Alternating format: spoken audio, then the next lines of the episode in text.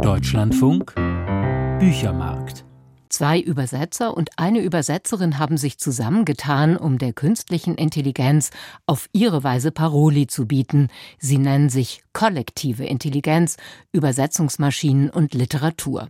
Das Projekt wird vom Übersetzerfonds gefördert. In der vergangenen Woche fand auch ein Workshop dazu statt und ich hatte Besuch im Studio von einer der Initiatorinnen, von der Übersetzerin Heide Frank. Zuerst wollte ich von ihr wissen, was denn der Auslöser war für den Zusammenschluss. Der Auslöser war, dass man jetzt von allen Seiten hört, die KI wird alles übernehmen, die KI wird uns vielleicht sogar ersetzen. Gerade unter LiteraturübersetzerInnen herrscht die Frage, so wie gehen wir eigentlich damit um? Es gibt jetzt viele verschiedene Programme am Markt. ChatGPT ist gerade in aller Munde, aber DeepL zum Beispiel oder Google Translate. Und wir wollen uns einfach mit der Frage beschäftigen, inwiefern ist das für uns hilfreich, dass es diese Programme jetzt gibt? Und was sind eigentlich die Auswirkungen, wenn wir das benutzen? Und was ist eigentlich auch der Diskurs darüber in unserer Branche, zusammen mit Verlagen oder Medien oder auch überhaupt in der Gesellschaft? Wodurch unterscheidet sich denn Ihre Arbeit von der einer Maschine? Der Hauptunterschied liegt darin, dass meine Arbeit erdacht ist und die Arbeit der Maschine berechnet. Ja, da sitzt ein ganz beeindruckender Algorithmus, der darauf programmiert ist, Sprache zu verarbeiten. Und wenn man erklärt bekommt, wie das funktioniert, dann landet man irgendwann bei mehrdimensionalen Zahlenmatrizen mit Vektoren, die genau sagen, welche Satzpartikel wo im Satz auftauchen können, die aber keinerlei Bezug zu dieser Welt haben. Die künstliche Intelligenz ist kein Wesen, das irgendwo sitzt und tatsächlich denkt, sondern sie berechnet anhand von Wahrscheinlichkeiten, was das nächste Wort in diesem Satz sein könnte. Die Linguisten sprechen auch davon, dass Maschinen mit Kotext arbeiten, also in welcher Nähe zueinander stehen bestimmte Wörter oder Satzteile. Und wir Menschen arbeiten mit Kontext. Wir kennen die ganze Welt, wir haben unsere Lebenserfahrung, wir haben unsere Gefühle. Das geht alles ein in unsere Arbeit. Haben Sie denn ein Beispiel? Haben Sie das schon mal benutzt, dieses DeepL zum Beispiel oder Google Translate? Was kann da passieren? Ja, ich habe das schon mal benutzt. Ich denke, die meisten von uns haben schon mal ihre eigenen Experimente damit gemacht. Ich musste noch keinen kompletten maschinenübersetzten Text posteditieren, wie man das nennt. Aber ich habe natürlich auch selbst schon mal rumgespielt. Und ein Beispiel aus meiner aktuellen Übersetzung, die ich zusammen mit Alexandra Jordan mache. Dieses Buch spielt in Oxford in den 1830er, 1840er Jahren und ein Begriff, der da oft auftaucht, ist Town and Gown. Das bezeichnet so das Zusammenspiel der Städter und der Gelehrten an den Universitäten.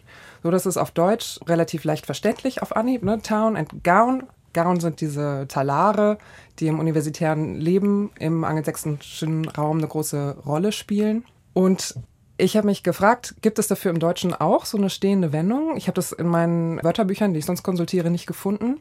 Habe gedacht, okay, wer weiß, vielleicht hat DeepL eine Lösung für mich.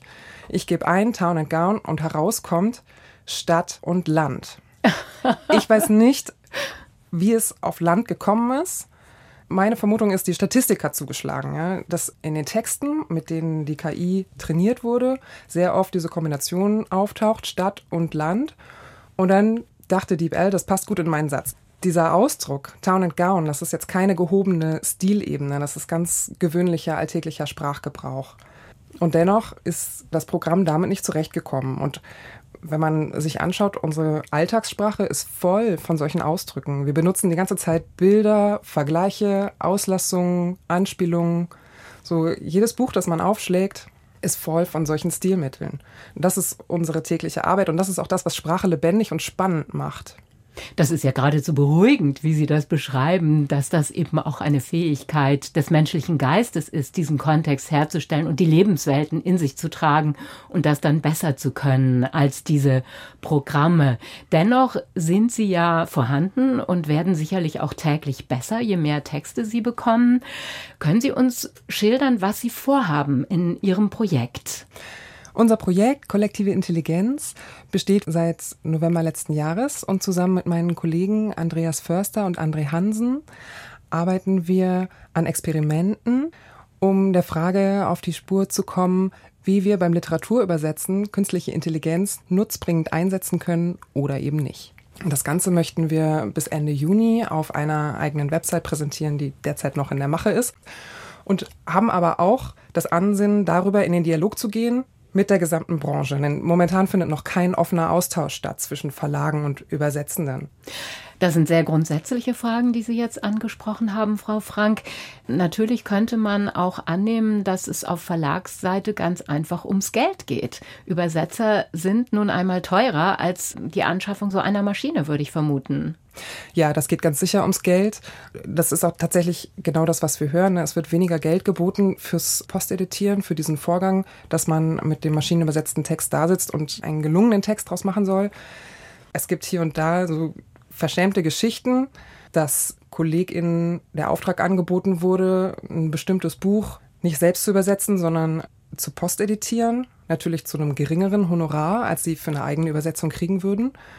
Aber es gibt noch keinen offenen Austausch darüber, ist das wirklich eine sinnvolle Art, mit Literatur umzugehen? Wollen wir das? Wollen wir, dass die Literatur, die wir in den Händen halten, von Maschinen übersetzt wurde, dass sie die Prozesse unseres Alltags aushandeln oder denken wir, dass Sprache etwas ist, was lebt und atmet und wo auch menschliche Erfahrungswelt eine Rolle spielt? Wir reden hier noch lange nicht von verschiedenen Sprachebenen oder vom Stil der Autorin oder vom Stil des Übersetzers, ganz zu schweigen von Witz und Humor. Eine künstliche Intelligenz hat keinen Humor. Das sind die Herausforderungen, vor denen die Übersetzerzunft steht. Vielen Dank, Heide Frank, für die Auskünfte über diese kollektive Intelligenz der Übersetzerinnen und Übersetzer. Dankeschön.